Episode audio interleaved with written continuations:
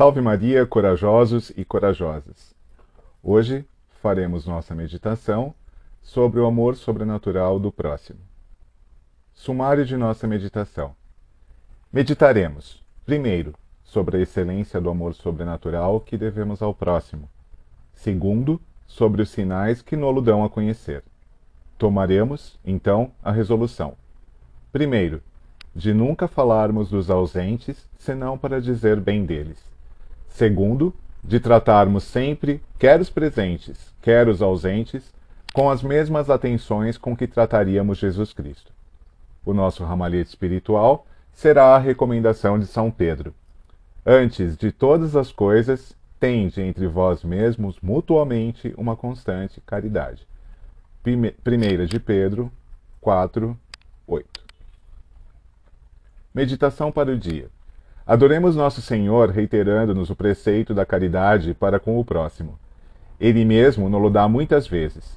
Repete-no pelo seu discípulo amado, pelos seus apóstolos e evangelistas.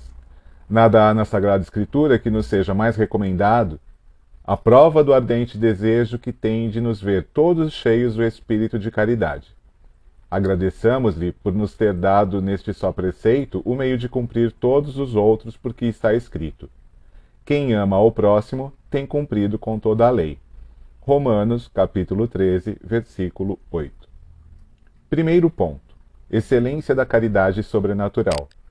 Se eu falar, diz o apóstolo, as línguas dos anjos, se eu conhecer todos os mistérios e tiver toda a fé, a ponto de transportar montes, se eu distribuir todos os meus bens no sustento dos pobres, e se entregar o meu corpo para ser queimado, se todavia não tiver caridade, nada disto me aproveita. 1 de Coríntios, capítulo 13, versículos de 1 a 3. Esta caridade que domina tudo é uma virtude tão elevada que se modela pela mesma Santíssima Trindade. Pai, diz nosso Senhor Jesus Cristo no sermão depois da ceia, rogo-vos que todos os meus discípulos sejam um, como também nós somos um. Que sejam todos um como vós, Pai, o sois em mim e eu em vós.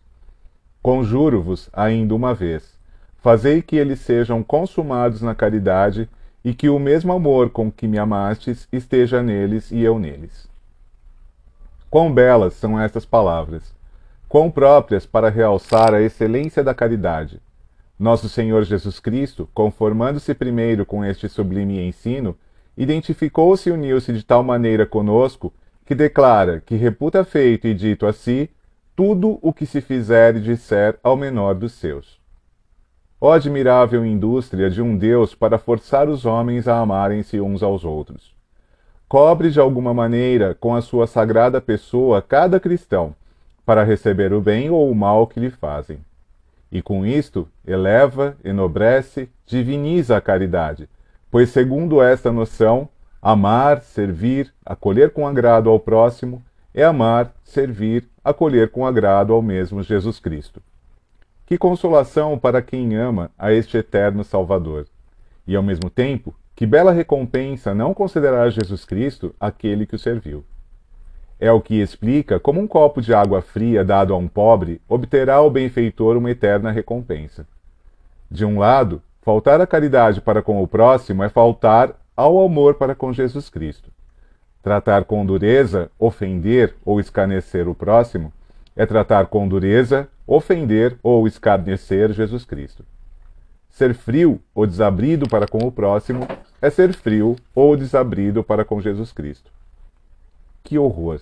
Entremos em nós mesmos e vejamos se Jesus Cristo tem motivo para estar contente com a maneira como temos tratado na pessoa do próximo.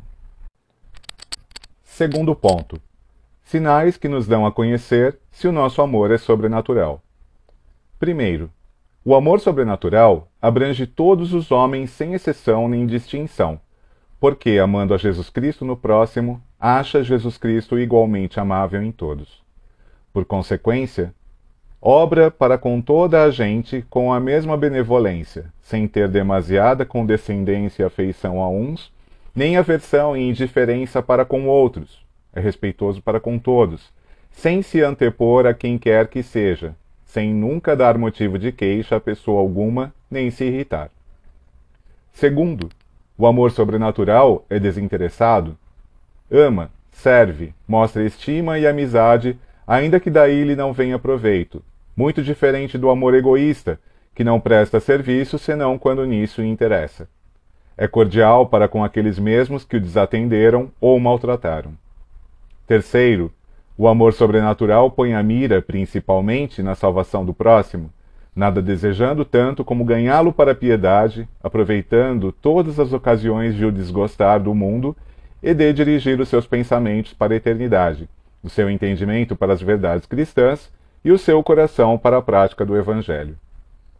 Quarto, o amor sobrenatural ama unicamente por Deus, sem atenção ao talento, ao nascimento, aos bons modos, à simpatia, à conformidade de inclinações e gênios, de sentimentos e afeições. E até acha prazer em amar o que nada tem de amável, porque então está mais seguro de amar puramente por Deus e de possuir uma caridade verdadeiramente sobrenatural e meritória. Enquanto que esta segurança falha quando só a inclinação natural é que leva a amar. Examinemos por estes sinais se temos o amor sobrenatural, as resoluções e o ramalhete espiritual, como acima mencionado. Salve Maria!